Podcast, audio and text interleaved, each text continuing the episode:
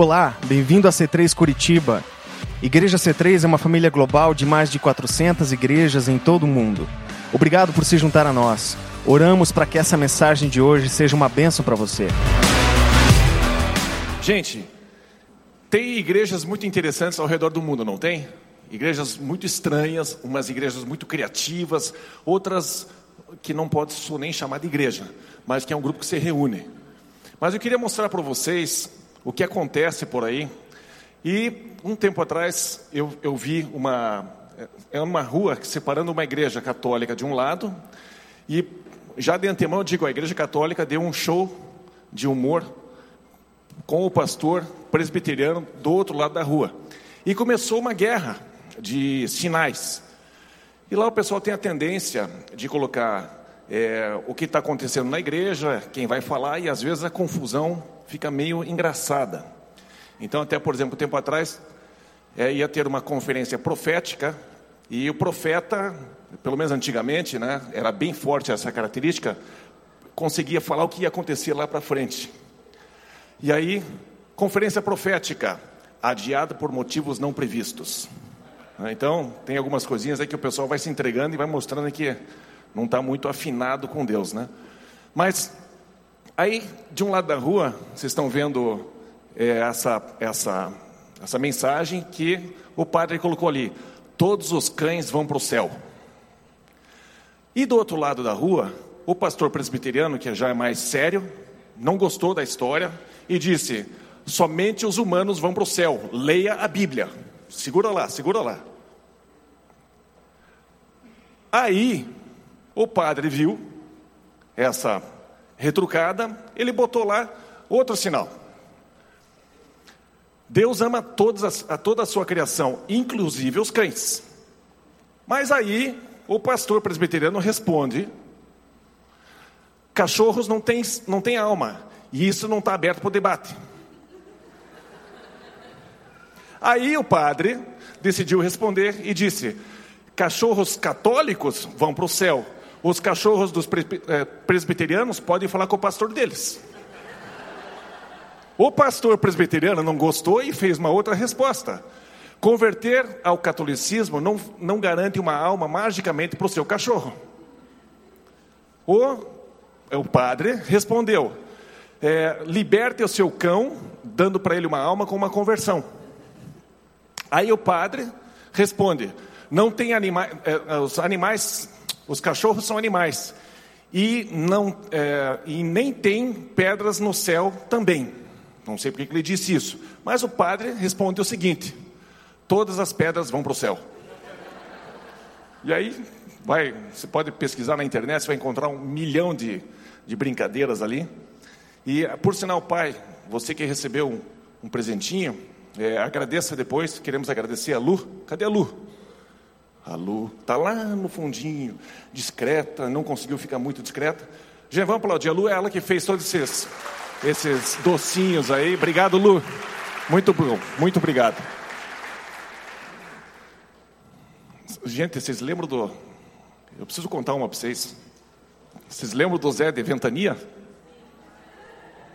Então, está aqui a, a cadeira para eu sentar que essa aqui eu tenho que contar sentado. Mas é assim, ó. O Zé do interior lá de Ventania, ele foi para a capital, porque ele queria fazer vasectomia. Todo mundo sabe que é vasectomia, né? Acho que sabe. E aí ele foi então para veio aqui para Curitiba, falou com o médico, e o médico disse: "Olha, para fazer vasectomia você tem que fazer o exame tal, o exame tal, tem laboratório tal, tem que fazer esse exame aqui, fazer aquele exame lá, e aí tem que voltar na semana seguinte para a capital fazer outro exame. Aí o Zé, lá de Ventania, disse: Mas eu sou lá de Ventania, do interior de Ventania, e fica complicado. Eu falei, ah, você é de Ventania?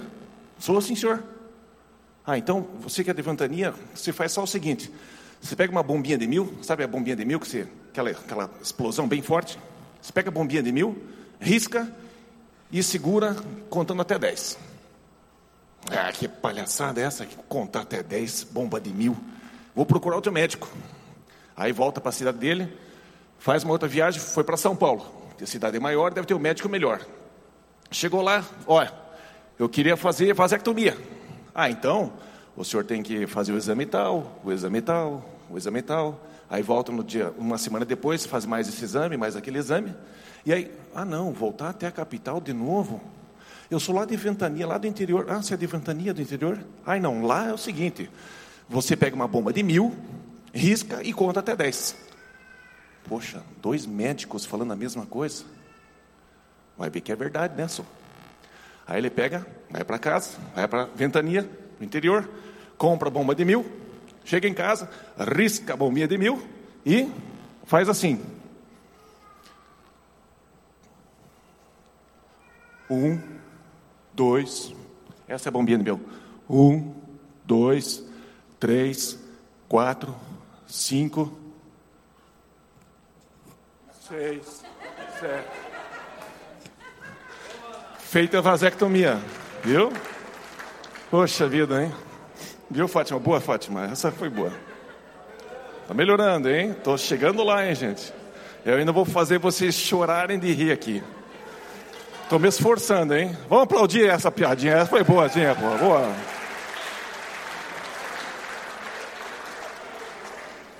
Eu vou deixar a terceira para uma outra vez. Essa aqui é irreversível. Essa vasectomia não volta. Gente, é, um tempo atrás, a igreja foi se tornando muito institucionalizada. E os fariseus da época em que Jesus veio, eles tinham uma tendência muito forte de manterem é, uma tradição e manterem os relacionamentos confinados a eles mesmos a somente as pessoas que faziam parte do seu dia a dia. E Jesus vem nessa fase, nessa situação, e ele começa a provocar certos desconfortos. E Jesus ele tem essa tendência de de vez em quando trazer um desconforto na nossa vida, e trazer alguma situação que a gente é, é meio que chacoalhado e a gente não gostaria de de estar passando por esse tipo de aperto, esse tipo de desconforto, esse tipo de, de choque. E até, por exemplo, na igreja, quando você tem. Eu, quando frequentava uma, uma igreja, era pequeno, é, era proibido bater palma. Você não podia rir dentro da igreja. Contar uma piada de vasectomia, então, é, com certeza era a expulsão da igreja. Então, é, mas Jesus ele vem em certas fases da igreja e ele discute. É, é importante ter alegria na, na, na casa de Deus. O, Deus não é uma pessoa carrancuda e séria. Ele tem senso de humor. Afinal de contas, você e eu fomos feitos à imagem e semelhança dele, não é verdade? E se nós temos o riso, e às vezes a gente escuta uma piada, e a gente tenta até segurar o riso de tão sisudo que a gente se tornou, mas no fundo, no fundo, a gente quer rir. E Deus ele é assim. O riso vem é, dele. Essa alegria vem dele, o senso de humor vem dele. Com certeza nós vamos escutar muitas boas piadas do próprio Deus um dia.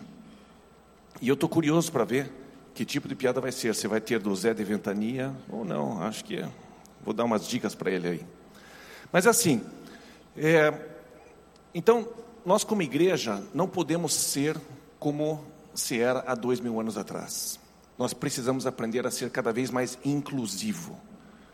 As pessoas à nossa volta precisam ser incluídas em nossa vida. E como é importante a gente enxergar as pessoas ao nosso redor, não apenas para converter, mas para a gente se relacionar e de fato amar as pessoas à nossa volta, ter relacionamentos genuínos. E Jesus, ele era assim, ele queria incluir as pessoas. Ele ele cita um momento em que ele está lá em cima de um morro e ele olha para baixo, para Jerusalém, ali para Israel, aquele povo todo, e olha para a cidade e ele diz assim: Israel, Israel, que matas os profetas e os que foram enviados a você. Se soubesses que o Pai queria reuni-los como uma galinha a seus pintinhos. E Jesus traz essa imagem de, de Deus querendo reunir as pessoas. Quanta gente ao nosso redor Deus quer reunir, Deus quer trazer para perto. E nós temos um problema na igreja que é o marketing que a gente criou. Nós temos um problema de branding. A maneira que a gente mostra a igreja é, denuncia uma, uma coisa totalmente desconectada de Jesus. Quando você pensa as crianças, elas querendo se aproximar de Jesus, quando você tem uma pessoa que atrai crianças, essa pessoa não é toda séria. Eu sou meio sério, mas Jesus não. Jesus é diferente. Senso de humor. Para as crianças se aproximar de Jesus, com certeza Jesus fazia. Ficava mexendo com a criançada. Ele, elas queriam se aproximar dele, porque ele era uma pessoa divertida. Todas as pessoas que são divertidas, divertidas e cheias de vida, as crianças são atraídas. E criança não finge, criança não se aproxima de quem tem uma imagem carrancuda e braba. As crianças, quando conheceram Jesus, elas queriam se aproximar dele. Quem de vocês lembra dessa história? Lembram, né? Está registrado, está na Bíblia. As crianças queriam. Quem é que não queria? Os discípulos diziam assim: sai de perto, deixa o mestre em paz. E Jesus fica o quê? Indignado. Porque estavam afastando as crianças. E as crianças percebem quem é a pessoa legal da festa e quem não é. Para a gente perceber o coração de Deus, vamos dar uma olhadinha lá no início, Gênesis 12, versículo 3. Se você trouxe sua Bíblia, pinte. Se você trouxe seu iPad, seu celular, faça um destaque nesse versículo, porque é um versículo que demonstra o coração de Deus. Por mais que ele tenha começado com uma pessoa, ele não quer ficar apenas com uma pessoa. Um tempo atrás veio é, um, um, amigo nosso lá de Atlanta e ele disse o seguinte: é, quantos de nós gosta de amigos. E quantos de nós não gostaríamos de ter ainda cada vez mais amigos? Aí todo mundo levantou a mão. E um amigo meu, não, não, eu, eu não aguento mais amigo. Eu falei, meu Deus do céu, você está com algum problema. Porque amigos é, é a coisa mais fantástica do mundo. E Deus, Ele é assim. Deus é uma pessoa inclusiva. E veja o que Ele disse em relação a Abraão: Abençoarei os que o abençoarem e amaldiçoarei os que o amaldiçoarem, e por meio de você, todos os povos, e outra versão diz, todas as famílias serão abençoadas. Perceba o coração de Deus, de começar com você uma sequência, um efeito dominó. Projete-se nesta história, porque Deus não faz acepção de pessoas, Deus não considera Abraão mais importantes do que nós. Ele nos ama da mesma forma.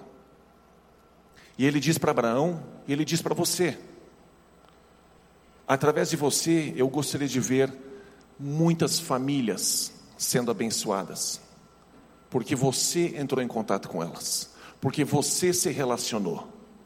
E ali, quando você vê o versículo falando, os que te amaldiçoarem, os que te abençoarem, e Deus eh, faz a reciprocidade, você pode perceber que ali é necessário um contato com Abraão. As famílias do mundo todo precisarão ter contato com Abraão para que eles possam abençoar ou amaldiçoar. Mas o coração de Deus é: Abraão se relacione. Ele diz, Sandrine, esqueci o nome de vocês, estou falando Sandrine, se relacione. Josias, eu sempre falo Josias, né? Senta aqui na frente. Josias, se relacione, porque eu quero abençoar as famílias através de você. E cada um de vocês, cada nome aqui é citado no coração de Deus. Através de vocês, Deus quer abençoar as famílias ao redor de vocês. Deus faz todas as coisas através de nós, através de você, através de pessoas. E é importante a gente perceber que Deus conta com você. E Ele não tem plano B. Ou, ou é nós, ou é nós. Você precisa se relacionar com as pessoas ao seu redor. Eu não vou conseguir me relacionar com os teus amigos. É necessário que você se relacione. E é muito importante a gente perceber o coração de Deus nesse aspecto.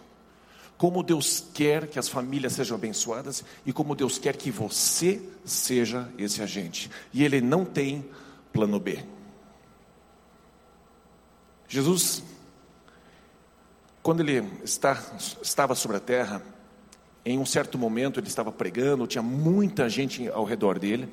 Ele era uma pessoa extremamente gregária, tinha diversas pessoas, centenas, milhares de pessoas comprimindo ele em vários momentos. E em certo momento, um pessoal chega para ele e diz assim: Senhor, mestre, a tua família está lá fora, tua mãe, teus irmãos estão tudo lá fora, eles querem falar com você. Veja onde é que está escrito isso. Está em Mateus 12, 50. E aqui Jesus ele amplia o conceito de família. Continua existindo o conceito de família tradicional: pai, mãe, filhos, normal, tudo certo. Avô, avó, né? Netos, tudo certinho.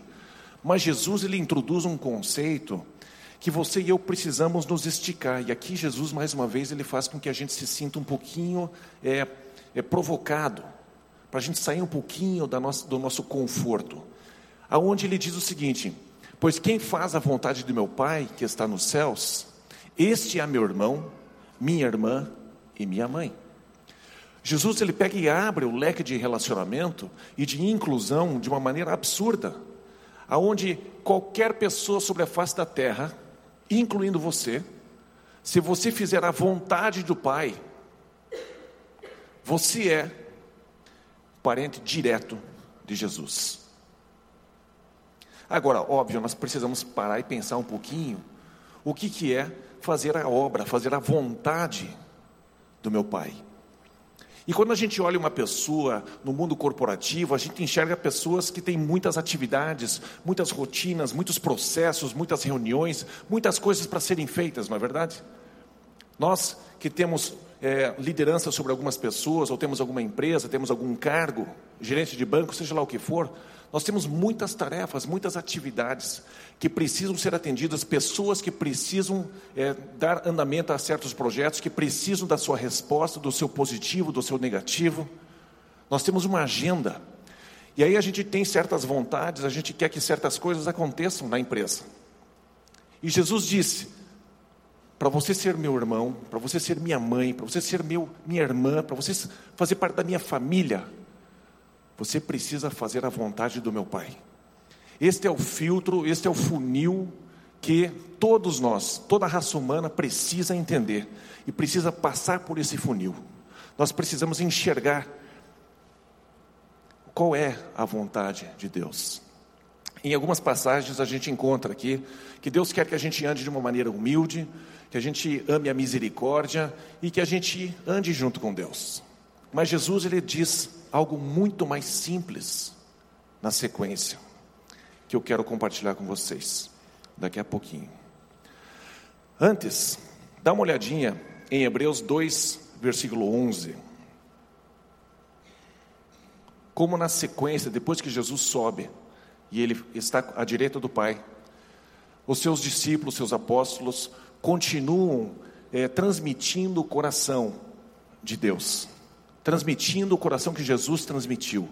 E esse bastão está na sua mão agora, está na minha mão agora. Nós precisamos lembrar o que, que estava sendo dito desde o princípio. Nós não podemos inventar moda, nós não podemos criar um clubinho apenas para nós, como igreja, e a gente se fechar.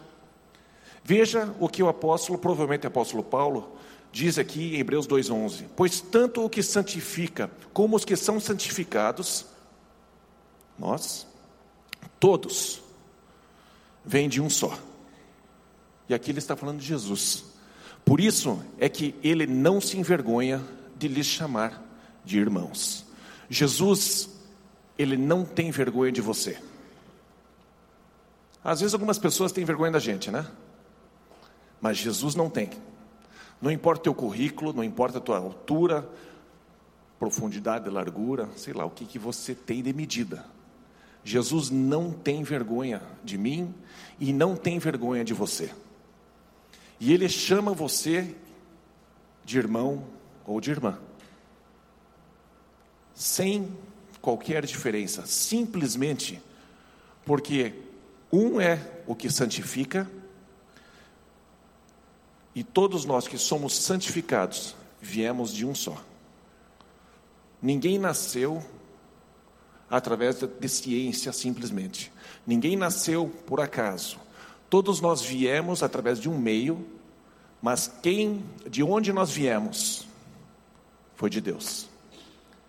Nós viemos de Deus. Você veio de Deus. E é importante você imaginar isso, parar para pensar sobre a profundidade, a grandiosidade desse pensamento, dessa expressão, desta, desse fato. Pense, Deus é infinito. E desde o infinito, Ele tem pensamentos. E Ele diz assim: Eu não tenho Fulano. O Rafinha está aqui. Ó. Eu não tenho Rafinha. Eu preciso criar um Rafinha. E eu vou criar o Rafinha, ele vai ser assim, assim, assim, assim, assim, assim. E pum, nasceu o Rafinha. E Deus disse assim: Uau, que legal, o Rafinha nasceu. Uh, vem aqui, veja aqui. E os anjos vêm, a raça humana recebe, a família acolhe. E nós estamos aqui nos relacionando com o Rafinha. Porque Deus quis que o Rafinha nascesse. Não importa como foi a família, por que é que teve a gravidez, se ele foi produzido num laboratório de ciência e por acaso nasceu um clone. Não importa, não importa. O que importa é que o Rafinha veio de Deus, você veio de Deus. Todos nós viemos de Deus. Por isso que não faz sentido algum a gente se achar superior aos outros. De modo algum faz sentido isso. E aqui, um outro exemplo é, do estilo de vida de Jesus. Perceba como Jesus é e reproduza, seja como ele é. Jesus chega um momento, ele encontra Mateus. E Mateus era uma pessoa extremamente rejeitada por todos os judeus que se consideravam fiéis à linhagem de Davi, à linhagem de Abraão, enfim, toda essa genealogia hebraica, judaica. E Mateus, ele se tornou uma pessoa que cobrava impostos. E ele é abordado por Jesus. Jesus chama Mateus para um relacionamento, para jantar, para conversar, para fazer um pouco, passar tempo juntos, fazendo vida juntos. E o que, que acontece? Mateus, ele estava conectado, tão enraizado na sociedade daquele, daquele tempo, que veio mais um monte de publicanos, mais um monte de cobrador de impostos, mais um monte de pecador, mais um monte de gente que não prestava, entre aspas. Todos os relacionamentos que Mateus tinha na sociedade vieram atrás de Mateus para conhecer Jesus. E é assim que você e eu precisamos viver a nossa vida. Estarmos conscientes de que nós temos relacionamentos que Jesus deu para a gente. Antes de você jogar fora um relacionamento, pense duas vezes se você já fez o que você já tinha que ter feito. Eu sei que algumas igrejas dizem assim: não se relacione com o mundo, saia do mundo. Mas eu quero lembrar você que Jesus disse: eu, eu, da mesma forma que eu fui enviado pelo Pai ao mundo, eu envio vocês ao mundo. Então eu sugiro você seguir aquilo que Jesus te orienta. E Jesus disse para a gente estar no mundo para influenciar o mundo. Não me interprete mal. Não é você andar com as pessoas do mundo para ser influenciada por elas. Mas é você estar no mundo para que as pessoas tenham contato com Jesus. Um relacionamento, obrigado. Um relacionamento com um cobrador de impostos que Jesus teve, criou uma revolução e gerou uma fama que se espalhou por toda uma camada da sociedade, que por séculos a liderança religiosa daquela época não conseguia alcançar a gente. Eu digo para vocês que o tempo de liderança religiosa acabou. Acabou o tempo de liderança religiosa. Agora é tempo de você assumir o seu papel, assumir a sua identidade de filho, de irmão, de irmã, de mãe, de uma pessoa que está conectada em Jesus e você poder compartilhar simplesmente o teu testemunho, como é que foi para você o seu encontro com Jesus.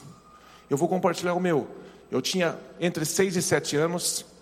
Chegou um tio. É, eu, eu, estava morando nos Estados Unidos com meus pais. E a gente já era de, de berço evangélico. Aí chegou um tio. E eu escutei ele falando algumas coisas que eu achei meio estranhas. Eu falei, mãe, esse tio aí, como é que ele é?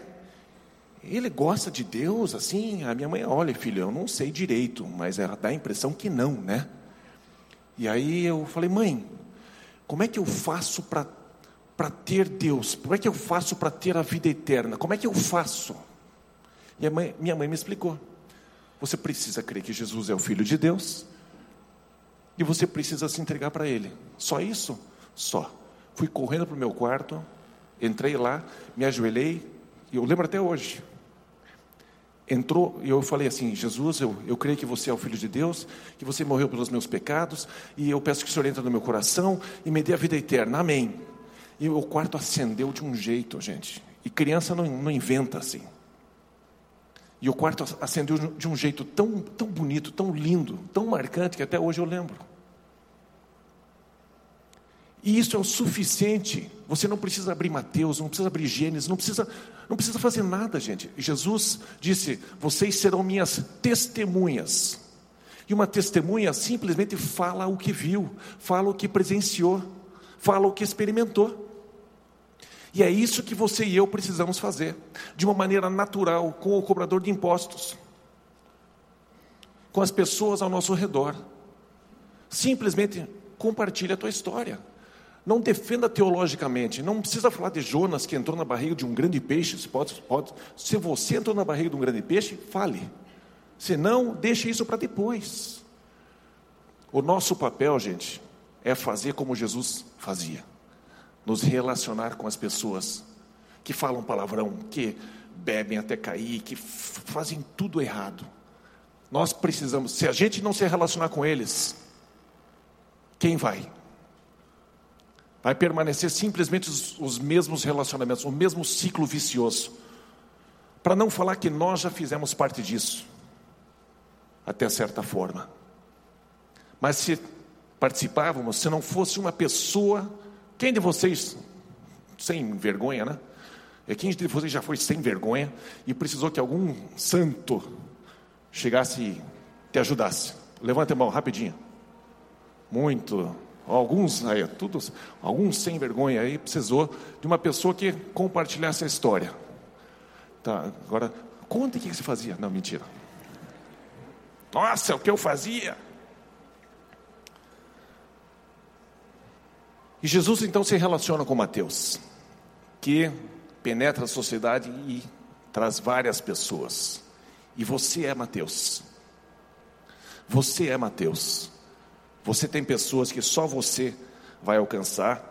E eu quero falar isso de uma maneira muito leve, muito tranquila, sem peso, sem conhecimento teológico. Simplesmente vivendo a vida com as pessoas. Não feche a sua casa, não feche a sua cara, não feche a sua família. Abra-se, seja inclusivo, para que as pessoas possam experimentar alguém que é maior do que aquele que está no mundo. Ou nós cremos que Jesus é maior dentro de nós do que aquele que está no mundo, ou nós vivemos uma hipocrisia muito grande que a gente tem que se fechar dentro da igreja e não nos relacionarmos com ninguém. Moçada, jovens, vocês que estão andando com, a, com o Marquinhos com a Priscila, se relacionem com os jovens lá fora, mas com um propósito. Sejam corajosos de compartilhar a sua história, sem teologia. Só demonstre que você ama essas pessoas.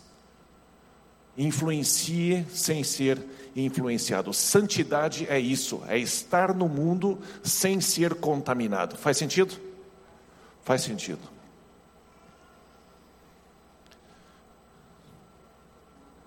Atos 16, versículo 5. Assim as igrejas eram fortalecidas na fé. Então, gente, é necessário ter uma igreja que tem fé que tem relacionamento com Deus, que tem experiências, que lê a palavra, que entende o que vai acontecer no futuro, a certeza de que Jesus voltará e que ele, se por acaso nós morrermos, ele nos ressuscitará no último dia. É muito importante sermos uma igreja de muita fé, muita convicção, muita clareza de quem nós somos, quem você é. Você precisa ter essa clareza. Não importa a perseguição que se levante, não importa o que aconteça. Nós temos que ter essa fé inabalável. Mas o que mais que ele diz? E dia a dia aumentavam em número. Deus trazia mais e mais pessoas. Por quê? Porque essas pessoas tinham outros relacionamentos, que tinham outros relacionamentos. Gente, não tem como a igreja crescer se não for através de você e de mim. E antes que você pense, ah, o pastor só está pensando em números, deixa eu dizer para vocês duas coisas, ou mais. Uma delas, se números representam pessoas que não vão para o inferno e vão para o céu, esse número me interessa e muito. Esse número me interessa e muito. Agora, se os números forem para encher o nosso ego, o meu ego, esse número não me interessa. Se o número representa mais dinheiro dentro da igreja, que aliás eu falei, a igreja tem um problema de branding, né, de, de lançar uma marca, uma, uma impressão no mercado, na sociedade ruim, um dos assuntos é o dinheiro. E ano, quem de vocês esteve domingo passado aqui? Vocês perceberam que a gente não fez dízimos e ofertas? Nós tiramos isso do culto.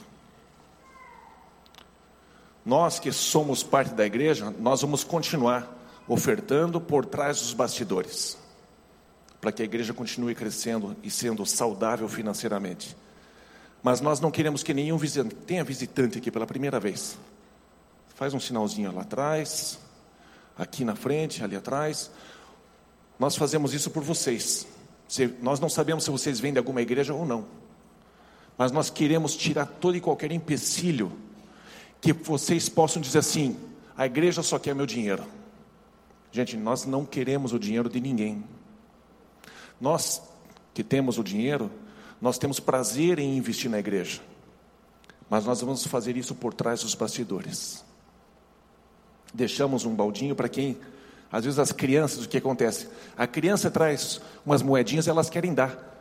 Ou uma pessoa chegou e trouxe uma ofertinha, ela quer, quer depositar, então vai ter um, ter um baldinho lá atrás. Mas nós queremos que todos os visitantes, todos os amigos e vocês, e hoje eu estou falando sobre isso, mas domingo que vem nós não vamos mais falar sobre dinheiro aqui na igreja. Nós vamos falar entre nós. Entre nós a gente vai falar, mas aqui na frente não. Nós precisamos perceber quem nós temos que ser. E Deus acrescentava pessoas e a igreja crescia em número, ela aumentava, ela crescia. A C3 tem crescido, graças a Deus, mas não apenas graças a Deus, graças a você, que tem tido um estilo de vida para conectar com uma pessoa, com outra pessoa, não dar as costas para a pessoa que não veio no convite. Ah, não aceitou Jesus? Não aceitou meu convite? Vai para o inferno. Vai na igreja? Não, não vou. Não, vai vai para o inferno então. É? Então não tenho mais relacionamento com você. Gente, nós depositamos uma semente no coração das pessoas e é uma semente eterna. Que se você não colher, alguém de alguma igreja, em algum lugar, vai colher. Tenha certeza disso. Então, nós precisamos perceber que uma pessoa, você, esse do PT ali, ó, o vermelho, você vai ter contatos. Você tem contatos que aquele outro não tem. Partido político deixa para lá, né? Você tem relacionamentos que Deus pôs na sua vida Olha os vermelhos aí, vou pegar os vermelhos. Quem está de vermelho hoje, né? Precisa, não, todos nós precisamos perceber que nós temos relacionamentos que Deus colocou no nosso caminho. Jesus atravessou o caminho de uma viúva com, numa procissão de enterro, Ele vai lá e ressuscita a pessoa. Várias pessoas começam a seguir Jesus, porque Jesus ele não se escondia das pessoas. Uma amiga minha, ela vê um bêbado chegando da noitada, dos pubs aí, dos, dos botecos aqui. Ela chega e recolhe a pessoa e diz: Venha tomar um café forte aqui. Ela soca café bem forte para a pessoa. Tum. Aí ela fala de Jesus. Normalmente o que, a gente faz? Urra. Vai lá em nome de Jesus. Né? Fique longe, arreda Satanás. Mas tem pessoas que não, elas vão até aquela pessoa e vem cá, por que você está fazendo isso com você mesmo? Tome uma, beba com moderação. Desce redondo, mas você não pode sair redondo. Sabe, se relacionando com as pessoas sem, sem aquele desespero de que, meu Deus, o, o inferno vai entrar na minha vida e eu vou ser afetado. Não. Vá com convicção. Se relacione com amor com a pessoa. Se aproxime dela. Cada um de nós tem um chamado. Tem gente que não tem chamado para falar com bêbado. Eu não tenho chamado para falar com bêbado. Todas as vezes que um bêbado chegou perto de mim, eu levei um sopapo. Não vale a pena. Então eu deixo para quem tem chamado para falar. Com... Acho que o Leandro fala com bêbado numa boa, né? Você tem bastante bêbado na sua volta, né? Mas o Leandro não bebe. Nunca. Nem no casamento ele bebeu. Absurdo. Gente, nós estamos numa campanha, alguns de vocês não sabem, nós estamos numa campanha de 21 dias de oração pelos nossos amigos que estão longe de Cristo. Começamos dia 1 vamos até o dia 21, estamos aí fechando a segunda semana, teremos mais uma semana. O Eric comentou que lá atrás tem é, uma redezinha lá, onde você pode pegar um papel e escrever com uma caneta ali o seu pedido de oração. Eu quero incentivar você a não pedir algo simplesmente por você. Coloque o nome de dois, três, cinco, dez amigos. Coloque o nome da pessoa direitinho. E nós vamos orar. Nós, como igreja, nós vamos espalhar esses papeizinhos e nós vamos orar por essas pessoas. Por mais sete dias a gente vai continuar orando por todos esses. Continue orando pelos teus amigos, porque importa sim para Deus números, importa sim que a igreja cresça, importa sim que a igreja seja cada vez mais forte na fé e em quantidade, quantidade de pessoas, mas é por elas, não por nós, é por Deus, não por nós. Então, faça isso Vá lá atrás, pega seu café, né? O Felipe falou para fazer um retroativo, né? Peça o retroativo, o café que está lá atrás foi feito com o dinheiro de vocês mesmo. Então, é de vocês já, né? Então a gente não está preocupado em fazer dinheiro com café. Mas nós somos generosos. Então, além de você não precisar fazer isso, você pode pagar um café para outra pessoa. Vamos ser generosos, vamos fazer uma igreja diferente. Nós temos obrigação e o privilégio de poder fazer uma igreja diferente que não pisa na bola com um marketing negativo, apelativo, desnecessário. E não escreva lá, quero que olhe pela, pelo, por todas as pessoas da China, tá? não vai dar tempo para a gente, vocês vão matar a gente. Tá? Coloque o nome da pessoa direitinho, tá? bem objetivo, bem específico. Né? Não pode fazer discurso de missa. Ah, eu quero paz no mundo, quero que as criancinhas não passem fome né? Isso não pode, tá? Vamos ser específicos, nossos amigos. Quem de vocês sabe qual é a obra que Jesus estava falando? Qual é a, qual é a vontade do Pai? O que, que nós temos que fazer para sermos irmãos, irmãs, mãe, fazer parte da família de Jesus? Como é que a gente é adotado para fazer parte da família de Deus? Dá uma olhadinha no que Jesus disse aqui em João capítulo 6, versículo 29. Respondeu-lhes Jesus. As pessoas perguntavam: o que a gente precisa fazer? O que a gente precisa fazer? E o Felipe, com muita maestria ontem, comentou: Você não precisa fazer nada para Deus te amar, basta você ter nascido. Mas diz assim: A obra de Deus é esta, que creiais naquele que por ele foi enviado. Jesus foi enviado por Deus. E a vontade de Deus é que o mundo inteiro creia que Jesus é o Filho de Deus. Gente, é isso que tem que ser feito. Esta é a vontade do Pai. Se a gente se concentrar nisso, estamos muito bem, obrigado. Você está muito bem. Está resolvido, está é, solucionado no, o nosso dilema. O que é que Deus quer de mim? Gente, Deus quer que você creia em Jesus e, vida de, e viva de uma maneira honesta. Seja correto. Prospere, faça milhões, faça bilhões. Seja generoso. Ande com humildade. Ande junto com Deus. Mas a obra é que você creia em Jesus. É isso que você tem que fazer, crer. E é isso que nós precisamos levar para o mundo, para os nossos amigos lá fora. Adão e Eva comeram do, do, do fruto da árvore do conhecimento do bem e do mal, lá no princípio. E descobriram que conhecer o bem e o mal é penoso, é difícil, porque agora eles têm que viver para tentar ficar fazendo o bem, fazer o certo, conquistar, fazer por merecer, meritocracia. E Deus passa quatro mil anos deixando a raça humana experimentar do fruto do conhecimento do bem e do mal, para que finalmente, sem que haja qualquer contestação, que o ser humano não consegue, ele deu quatro mil anos para a raça humana tentar achar um que cumprisse toda a lei e fosse bacana o suficiente, bom o suficiente, e ninguém conseguiu. Você não consegue. Viver debaixo do, da árvore do conhecimento do bem e do mal é uma tortura. Jesus vem e ele cumpriu toda a lei por você e por mim. Você não tem que se esforçar por fazer merecer o amor de Deus. A única coisa é crer.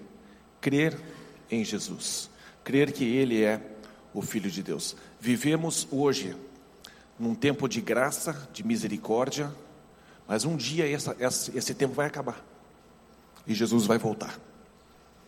E eu quero que você viva de uma maneira muito inteligente. Eu gosto de deixar vocês animados, desculpe as piadas fracas de vez em quando, mas eu vou melhorar. Mas a, o maior objetivo é que vocês percebam que a igreja é o corpo de Cristo. Você é o corpo de Cristo. Você é responsável para fazer com que Jesus seja atraente.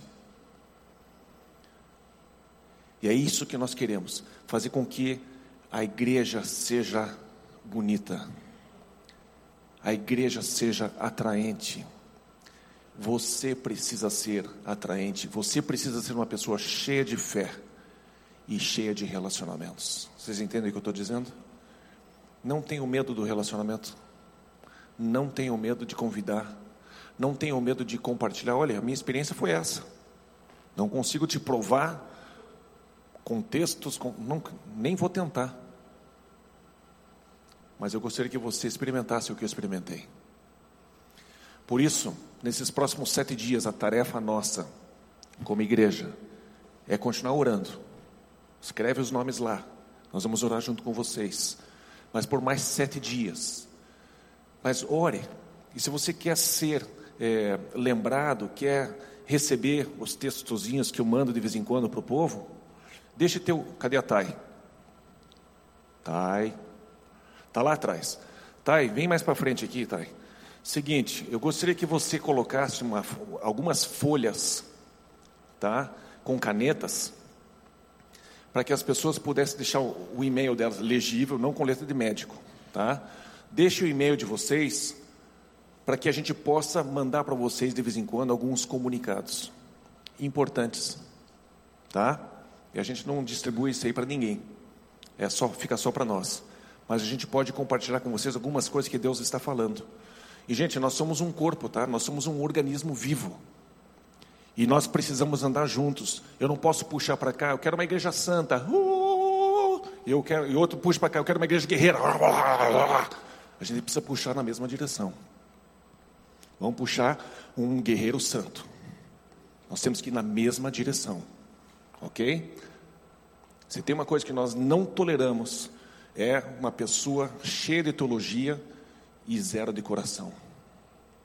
Eu prefiro mil vezes uma pessoa com um monte de coração e dois versículos de teologia. Para mim, isso é o suficiente. Essa é a C3 Curitiba. Eu quero que você faça parte disso, nos ajude a alcançar cada vez mais pessoas à nossa volta. E mês que vem, em setembro, nós queremos é, ter uma, uma grande colheita de pessoas vindo para Jesus. Eu me arriscaria hoje a dar uma oportunidade para você que nunca fez uma oração para entregar a vida para Jesus. E eu não vou pedir para você ficar em pé, vir aqui na frente, como eu já fiz várias vezes. Eu quero mudar isso um pouquinho também. Eu quero deixar você se aproximar de Jesus e pouco a pouco, eventualmente você assume publicamente um dia de que você de fato é uma pessoa apaixonada por Jesus. Mas a oração é basicamente o seguinte: Senhor Jesus, eu creio que tu és o Filho de Deus, que você veio do céu aqui para a terra como homem, cresceu bebezinho, nasceu, virou adulto, viveu sobre a terra, morreu pelos meus pecados numa cruz, mas ressuscitou e está vivo à direita de Deus. Se esta oração se essa declaração é algo que você pensa, puxa, eu nunca fiz isso na minha vida. Eu gostaria que hoje você tomasse a decisão de fazer como uma criança de 6, 7 anos, que nem eu fiz. Eu gostaria que você fosse para sua casa e eu gostaria que você fizesse essa oração. Me ouçam bem, gente. Vá para casa. Porque isso é uma coisa pessoal, muito íntima e faça essa oração para Deus. E Deus vai estar assim, ó. Ó, oh, vem cá, os anjos, vem cá, vem cá, ele vai falar, ele vai falar. Ela vai falar, ela vai falar. Essa é a tua noite, de você fazer essa oração, de entrega. Eu entrego a minha vida para ti, Jesus. Seja o Senhor da minha vida, mande em mim, reine sobre mim, Jesus. E o resto Ele vai fazer, ok? Tá bom, gente? Vamos ficar em pé.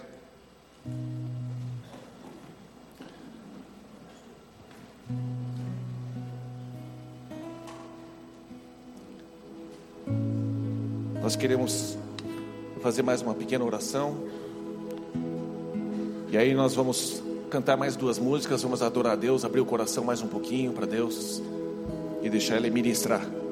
Às vezes uma letra, às vezes uma frase numa música é uma palavra profética de Deus para você. Por isso não despreze esse, esses, próximos, esses próximos minutos. Pai querido, eu quero colocar cada um de nós aqui diante de Ti. Pai, não apenas nós que estamos aqui, mas cada relacionamento, cada conexão de relacionamento que nós temos com várias outras pessoas ao nosso redor. Senhor, que sejam relacionamentos com o propósito de compartilhar aquilo que nós recebemos do Senhor que foi a paz, que foi a esperança, que foi a, a inclusão numa família. Queremos compartilhar isso com os nossos amigos, com as nossas amigas, com os nossos colegas. Queremos o mesmo privilégio para eles. Aquilo que nós recebemos, Pai, nós queremos que eles também tenham. Por isso eu peço em nome de Jesus que desejar os teus anjos estejam sendo enviados para ministrar a favor daqueles que hão de herdar a salvação. Por isso, Senhor, eu peço que veja cada nome, cada, cada rosto que está saltando dentro do coração dos meus irmãos. E o Senhor registre esses rostos. E o Senhor envia o teu Espírito Santo para alcançar essas pessoas, para ministrarem a favor delas, porque o Senhor tem prazer em que todos se arrependam e tenham a vida eterna. Foi para isso que o Senhor enviou Jesus, para muitos e não para poucos. Pai, eu também peço pelo trabalho, pelas famílias, pela saúde de cada um que está aqui. Peço em nome de Jesus que seja feita a Sua vontade, assim na terra como é nos céus. Vem sobre nós, Senhor. Vem sobre cada um de nós. e nos dê uma semana vitoriosa, Senhor, em nome de Jesus. Pai, agora nós queremos te adorar, queremos abrir nosso coração, levantar nossa voz. Recebe, Senhor, o nosso louvor, o nosso amor, o nosso carinho, em nome de Jesus. Obrigado por ter ouvido a mensagem, esperamos que tenha gostado. Para horários dos cultos, nossa localização e mais informações, acesse c3curitiba.org.br. Deus te abençoe e um grande abraço.